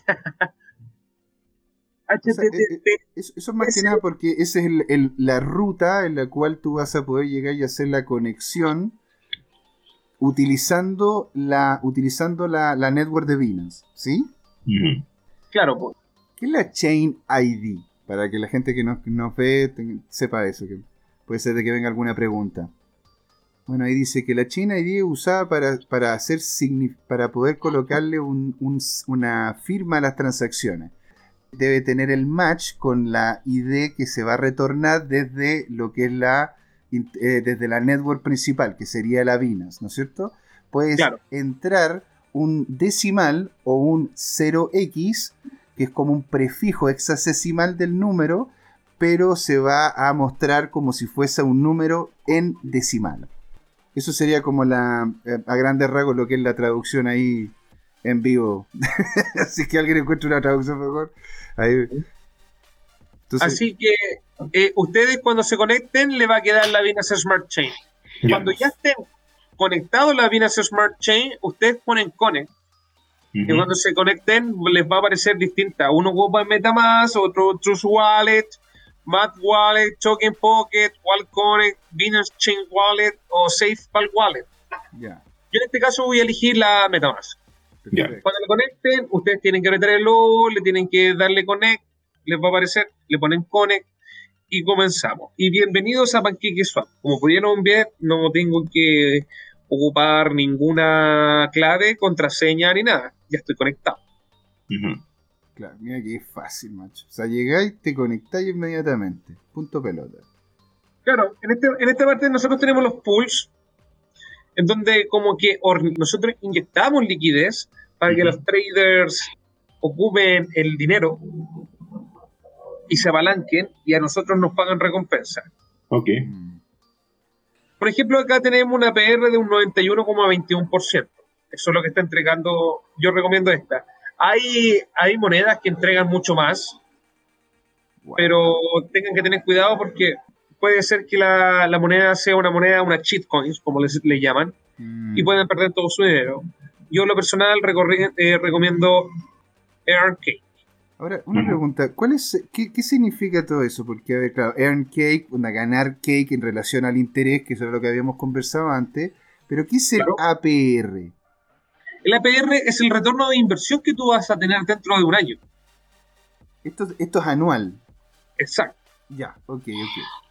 O sea, yo si invierto 100 pesos, digamos que esto está fijo, porque claro, puede ir variando en el tiempo, pero si invierto 100 pesos en este, en este fondo en específico, en este pool de liquidez, a mí al final del año voy a tener 191,21 pesos. Exacto. Ya, entiendo, entiendo. Ahora, ¿y cuál es la variabilidad que puede llegar y tener este APR? Depende de cuánta liquidez vaya ingresando a cuánta liquidez, cuánto dinero, cuánto dinero hay estaqueado. Un ejemplo acá tenemos creo que estos son 115 mil millones de dólares, no, 15 mil 500 millones de K. Eso multiplícalo por, por 42 dólares que ahora está el K. O sea, estamos hablando que son, o sea, imagínate, si son 115 mil millones, si lo multiplicamos por, lo, por eso serían 4 billones, técnicamente, 4 billones 830 mil millones. Eso es una cantidad, es una cantidad más o menos importante de, monto que estamos hablando ahí. ¿eh? Mira, si nos ponemos a analizar en tabla general, hay 10, 10 billones de dólares bloqueados. Bloquea ¿Qué significa que estén bloqueados? Que personas que, como yo, que prestan dinero a los traders, hay 10 billones de dólares más. Ah, pero eso es que tú colocas, colocas este dinero ahí, no, no es como que, porque si tú, tú lo puedes sacar cuando tú quieras, o que estén, que estén bloqueados significa que yo... No, no, yo lo puedo sacar cuando yo quiera. Ah, ya, perfecto. Ya, perfecto. Y eso es en la completitud de todas las monedas que tú nos mostraste ahí que tenían posibilidades de pool, ¿verdad? Claro, pero nosotros, estos son las pool, y ahora nos vamos a las liquidez. Mira, te quiero mostrar que aquí hay 1,6 billones de dólares bloqueados en Cake BNB. ¿Ya? Acá, ¿lo puedes ver? Sí, sí, sí, se está viendo ahí. Son cifras, pero enormes. O sea, esas paridades las están ocupando hoy día los traders para apalancarse. Ese es el punto. Exacto. Ya. Y, y, eso, ellos, como las ocupan, están pagando unos ciertos honorarios. Esto ya lo explicaste, pero lo estamos repitiendo. Y, y ese consumo te está generando una rentabilidad anual del orden de 80%, 79,14 para ser exacto. Mm. Exacto. Y, y, esa rentabilidad se, se, distribuye en todos los que estén en el pool en función del tiempo que han tenido su capital inmovilizado. Claro, porque uno, yo aquí puedo ser el dueño del 0,00013% de la pool. Claro.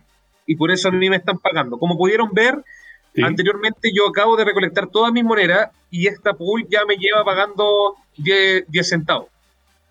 Claro. O sea, tú puedes ver en tiempo real cómo la pool te va generando también este cake que tú lo puedes, lo puedes retornar, ¿no es cierto?, a tu Metamask y desde tu Metamask puedes posicionarlo en Binance para poder justamente seguirlo moviendo en caso de que lo requieras mover o quieras poner algún otro tipo de posición. Si más gente entra acá, entonces se va a producir una apreciación de todo lo que estamos viendo, de la paridad, de la liquidez, de los multiplicadores, de las Y entre más gente entre, menos rentabilidad va a dar, pero los traders van a tener más dinero para apalancarse.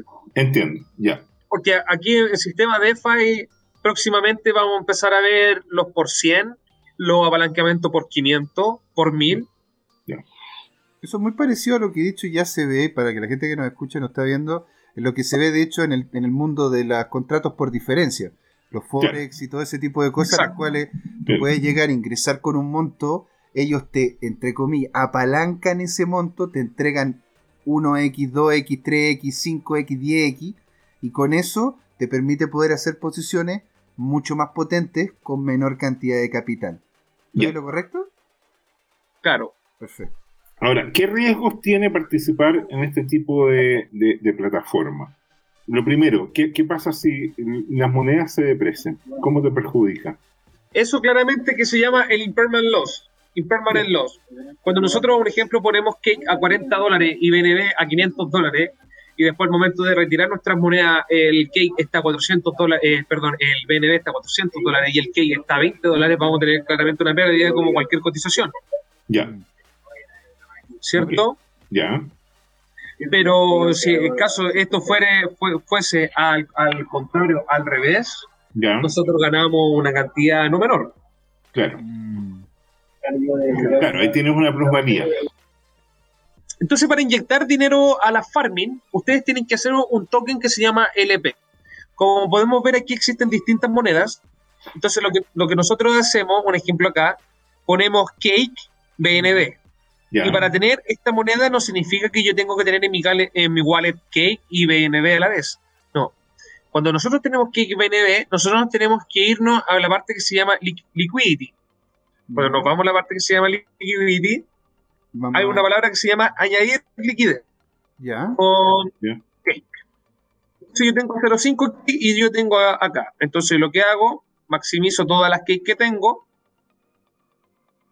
y me va, voy a hacer un supli. En la parte de ustedes, como son, primero le van a hacer firmar un pequeño contrato para poder hacer el, el LP y después lo después el supli. Voy a confirmar la transacción cuando confirme la transacción podrán ver que, por ende, al momento de confirmar una transacción debería demorarse por la blockchain, porque como un sistema descentralizado tienen que hacer el, movimiento. Pero miren, miren lo que logra la Binance Smart Chain. Lo tengo listo. Pero, ¿qué es lo que dirías tú que es mejor? Tener, en este caso puntual, tener BNB, tener Cake, da lo mismo, no, pues yo diría diversificar, tener un, poco de cake, tener un poco de BNB cake. Eh, también es posible que compren Bitcoin, que se llama BTCB. Entonces, yo lo que te pregunto es si es que te sale más, te sale más interesante poder llegar y hacer liquidez con cake o hacer liquidez con BNB en ese contexto. Depende toda la estrategia, la estrategia del inversor, porque tenemos inversores, por ejemplo, aquí tenemos monedas que tienen una PR de un 600% anual. ¿Me, entiendes? Pero tenemos la. Son, acá tenemos un ejemplo, que tenemos una moneda que da un 316% anual, pero podemos entender que también eh, son instrumentos de, de, alto riesgo. Por ejemplo, aquí en KBNB me da un 79%, si yo empiezo a buscar BTC, BTCB, por ejemplo, que acá me da un 21%. Si yo farmeo entre Bitcoin y BNB un 21% anual. Todo depende de, de la estrategia del, de la persona del cómo quieras, si estaba pensando en un corto plazo, en un instrumento más de alto riesgo, a un mediano plazo, esos planos más conservadores. Pero eso, como insisto, es súper subjetivo. En este caso, yo lo que hago es tener un farming de KBNB bien agresivo, ya que considero lo personal que son monedas que tienen muy buena proyección. Mm. Cuando ustedes van y ponen acá, les va a aparecer Stake LP, apretan Stake LP, apretan el contrato y ustedes le van a dar más. Y aquí, miren, me aparece las monedas que yo acabo de, de hacer liquidity. Apreto un máximo, lo voy a apretar a confirmar. Nuevamente la MetaMask me va a enviar una notificación. Podemos ver que muy poco de la nada misma. Un poco de agua. la nada misma. Esperamos, vamos a esperar la confirmación. Permiso. Esa es agua, de hecho, purificada del hombre ahí de. ¿No es cierto? su, su, negocio puntual. Así que para que lo vayan a revisar ya más adelante. Entonces, tú, pueden pagar en criptomonedas. Te puede pagar en criptomonedas. ¿cómo, es, ¿Cómo es que tú entonces llegas y en este momento tú lo que le estás haciendo es que después de haber hecho esta transferencia, a este farming en específico le estás entregando la liquidez. Yo ahora, esto, el saldo de cake no me aparece, porque ahora yo voy los, los cake con los BNB que tenía, los voy a entregar a una pool de un tercero, que se llama Citispot, que es el, la liquidez de Banquique Swap, en donde hay 1.6 billones de dólares. Hago esto y ahora tengo que esperar que me empiece a farmear el interés, que me va a dar un 79,67% anual. Ahora, ¿cuál es la diferencia para la gente que no está escuchando entre el hacer posición en un farming a hacer posición en una pool de liquidez? Es que el farming y la pool de liquidez eh, es prácticamente casi lo mismo. La única diferencia es que aquí, si una moneda, un ejemplo, Cake baja y BNB sube mucho, BNB va a ayudar a Cake para que se pueda estabilizar el valor que tú ingresaste desde un principio. O sea, equilibra. Entonces, ahí estabas, ahí estabas tú comentando entonces que esa es la gran diferencia entre uno, uno es de que tú lo que haces es de que utilizas BNB para farmear cake, ¿Sí? No, no es que utilice BNB, tengo que tener un LP. Siempre son dos monedas. Ya. Aquí un ejemplo puse Cake y puse BNB. Ya. Y, esto me va, a, me va a entregar un interés en Cake. En Cake. Exacto. ¿Y la diferencia del farming con el pool? Que el pool solamente tú pones una sola moneda. Acá nosotros ponemos dos, hacemos una mezcla de monedas.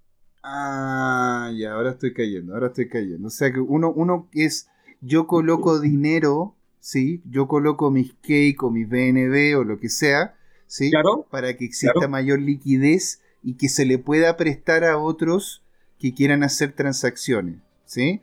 Y Claro, porque por ejemplo yo soy un trader, estoy en un sistema de DeFi, necesito apalancarme en un sistema descentralizado. ¿A quién le pido dinero? voy y pesco este dinero y hago apalancamiento. Pues claramente que es con un contrapréstamo de BTC y ahí como sabemos todo lo que pasa con, con los que trabajan con el apalancamiento. Pero yo lo encuentro espectacular porque prácticamente es un negocio de servicio, no un negocio de volatilidad. Porque independientemente, independientemente se gane o se pierda, en el trade a nosotros nos pagan igual. Claro. Porque esto está todo a través de contratos inteligentes en la cual tú tenés, un, tú tenés que pagar sí o sí, te lo dejan congelado para que en el momento de que, de que se tenga que hacer el pago te das el retiro de él. O uno voluntariamente paga. No, pues uno tiene que pagarlo al tiro. Esto a través de smart contract. Ya, entiendo. Nada por buena fe. Y por eso, y, la otra contraparte que es el farming, es que tú le estás entregando este dinero a otro para que logre farmearon, que, que justamente trabaje con ese dinero para que te entregue a ti de la te entregue a ti una de esas dos monedas, ¿no? Tú puedes decidir cuál moneda te entrega. No, no, no lo decido, solamente me entrega Cake. Solo te entrega Cake, ya, ok. Sí. Mira qué interesante, o sea, y, y, eso te está entregando de forma consistente, o sea, acabas de hacer el posicionamiento y ya te entregó 0,01 cake. Claro. Y eso significa, según lo que estoy viendo ahí, que son 0,0 37 dólares. Ahora acaba de subir a 39. Exacto. Y tú puedes hacer retiro, retiro, ¿cómo se llama? En claro, yo pongo acá, yo pongo menos, retiro todo el dinero, me van a aparecer dos monedas, yo me voy a trade de nuevo, me voy, me voy a liquidity, después aquí me va a aparecer your liquidity, me van a aparecer las dos monedas, entonces yo voy a apretar y voy a deshacer este contrato como de las dos monedas que eran una, ahora una moneda se transforma nuevamente en dos. Y ahí nuevamente puedo hacer el trading, retirar y lo que uno quiera. Mm. Pero en el momento que yo quiera, no significa que estos son depósitos a plazo. Claro, tú no tenías un contrato como con un banco, porque de hecho hay mucha gente que no sabe, pero cuando tú no tienes un contrato con un banco, de hecho, uno no puede hacer, en algunos tipos de contratos y algunas deudas, uno no puede hacer un pago anticipado de la deuda y no puede hacer retiro de, lo que es la plata. De hecho, la plata que uno tiene en el banco puede fácilmente decirle al banco, no, no, es que usted no la puede sacar todavía o tiene que sacarla por parte. Sí, bueno, y que hablar del corralito. Pero la, la, cosa es que aquí tú tienes completa libertad de tanto poder, poder colocar liquidez como de poderla sacar. Exacto. El único costo, dices tú, que es el costo de, la red, el, hacerlo muy un pequeño costo de la red, pero la, la Binance Smart Chain es muy barata comparado a lo que ya estamos ganando. Entiendo. ¿Qué es lo que estamos viendo ahora? Ahora estamos viendo un sistema de predicción que le llamo Swap. Es como trabajar el futuro. Hay que predecir que en cinco minutos más si, si BNB va a subir o BNB va a bajar. No te puedo creer. Mira, de hecho, justo en la, justo en la editorial estábamos hablando de algo así que se llama Augur, que es como esta plataforma, ¿no es cierto?, en la cual a través del crowdsourcing, porque claro, mientras más gente interactúa, más opciones tienes de poder tener el big data necesario y poder hacer las predicciones sobre, sobre si un hecho va a ocurrir o no. ¿Eso es lo que está haciendo en este momento Pancake? Claro, pues yo, en ejemplo, yo voy a apostar ahora, hago una apuesta de, no voy a apostar el 2,7% de mi capital que estoy manejando en estos momentos que tengo en Wallet y voy a predecir que en cinco minutos más eh, el BNB va a subir. Mira, entonces si tú dices que y, si, y si el BNB sube, tú te estarías ganando ese 2,7% más cuánto.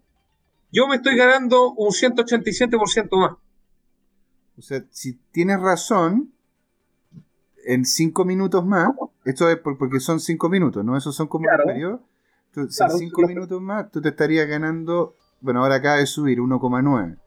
¿no Entonces, pero si llegara a 2, significa que si colocaste el 2% de tu capital, estarías obteniendo un 4% por sobre lo que tú colocaste, porque el basal lo, obtienes de vuelta igual.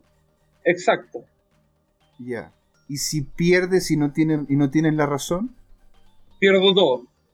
Ah, ah, bueno, ah, bueno. Ya, ok, ok, ok. Ok. Ok, ok, ok, ok. te cacho, te cacho. Show me the money, show, me, the money. ¿Cómo, ves tú, Jorge, todo esto? Sería genial también ahí tener tu feedback. Generacionalmente, esto es, radical. Eh, lo que pasa es que antes que llegaras tú, Alonso, después comentando la editorial de José Miguel, yo cité a Fidel Castro. Y Fidel Castro hace décadas dijo, la economía mundial está convertida en un casino. Y, bueno, este, este es un casino digital de lo que ya hemos conversado, que, es toda la historia, digamos, de, en el fondo de la industria que surgió de los derivados. O sea, insisto, la economía mundial hoy día se puede resumir que es del orden de 100 trillones de dólares. O sea, 50 apples, por así decirlo, así a grosso modo, ¿no? Y la industria de los derivados es un orden, por lo menos, de magnitud superior. O sea, 10 veces el trillón, son cuadrillones. ¿ya?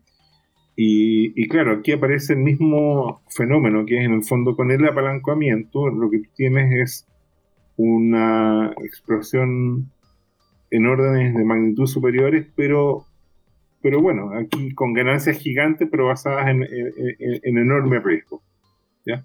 O sea, era muy atingente la intuición que puse hoy día de, de, la tercera advertencia, ¿no? Que a mayor riesgo, mayor ganancia, y también a mayor ganancia, mayor riesgo. O sea, esto, esto cumple exactamente con la ecuación elemental de, rentabilidad que uno espera. Claro, hay harto juego ahí. Claro, ah, si, quieres, si quieres ganar casi el 200%, por así decirlo, si quieres duplicar, es a cambio de que puedes perder todo. Bueno, chicos, yo, como se llama, les quería comentar la lamentable noticia de que nos vamos acercando al final de este programa. Ha sido fantástico, maravilloso. Yo personalmente te agradezco mucho, Alonso, por lo que nos comentaste. Yo, yo, yo admitir que voy a cerrar esto y me voy a empezar a meter a ver qué onda, cómo funciona esta cuestión. Porque yo soy más, yo tiendo a ser más clásico, por algo también tengo las canas, ¿no es cierto? Oye, te invito al grupo que tenemos, pues y ahí te explicamos todo. Pero encantado, pues señor, muchas gracias. Y bueno, no sé, Jorge, si tú tienes, ¿cómo se llama? ¿Alguna cosa que última que decir o algo que comentar? No, yo lo encuentro fabuloso en el sentido de que las nuevas generaciones, que son nativos digitales, van a encontrar estas plataformas para poder, en el fondo, experimentar una serie de, de oportunidades como para, por un lado, ganar mucho dinero y eventualmente también perder mucho dinero. ¿ya? Y cada uno, tal como, surge en, en, por ejemplo, eh, en Fintual, cuando tú quieres abrir una cuenta, ellos te hacen una serie de preguntas para, en el fondo, que cada persona descubra su nivel de aversión al riesgo.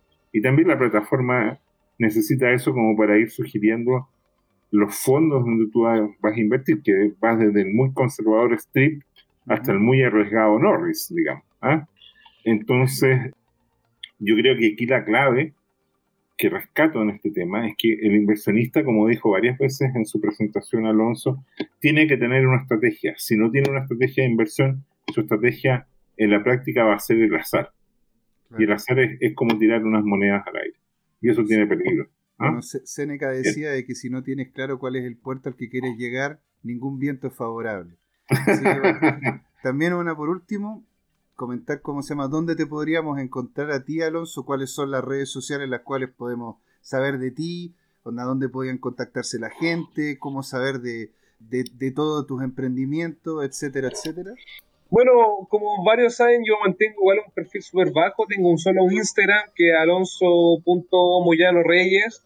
Ahí publico. Tengo un grupo privado con 53 personas que vamos comentando locuras visionarias que gracias a Dios han sido rentables. Debo decirlo que, bueno, hay que agradecer siempre a uno y a Dios. Y, ahí vamos interactuando entre muchas mentes, porque uno no siempre tiene la razón y vamos preguntando como, oye, Juanito Pérez, ¿qué ves tú de esta manera? No, sí, y el otro va a tener una opinión distinta y otro va a tener una opinión distinta y vamos a llegar a un consenso y los consensos han sido rentables, así que eh, búsquenme ahí, estar invitado al grupo de WhatsApp que tenemos y seguir dándole. Gracias por la invitación nuevamente y a toda la gente que nos está escuchando. Muchas gracias. Entonces, amigos, aquí José Miguel despidiéndose, porque esto fue Crypto Time, dado que... Es hora de hablar de criptos. Gracias a todos. ¿eh? Muchas gracias. ¿eh? Hasta luego. Adiós. Hola amigas y amigos, antes de irnos les queríamos recordar que esta comunidad CryptoTime la hacemos todos, así que siempre invitados a nuestros canales de difusión en Twitch, Twitter, YouTube, LinkedIn y Facebook. Búsquennos como CryptoTime, con I latina, así, latinos como nosotros. Los esperamos para intercambiar información, hacer nuevos amigos y conexiones en este hermoso mundo del blockchain y las tecnologías descentralizadas. Los invitamos a suscribirse para recibir información sobre nuevos episodios y les mandamos un gran saludo de acá, Jorge Gatica y José Miguel. Nos vemos.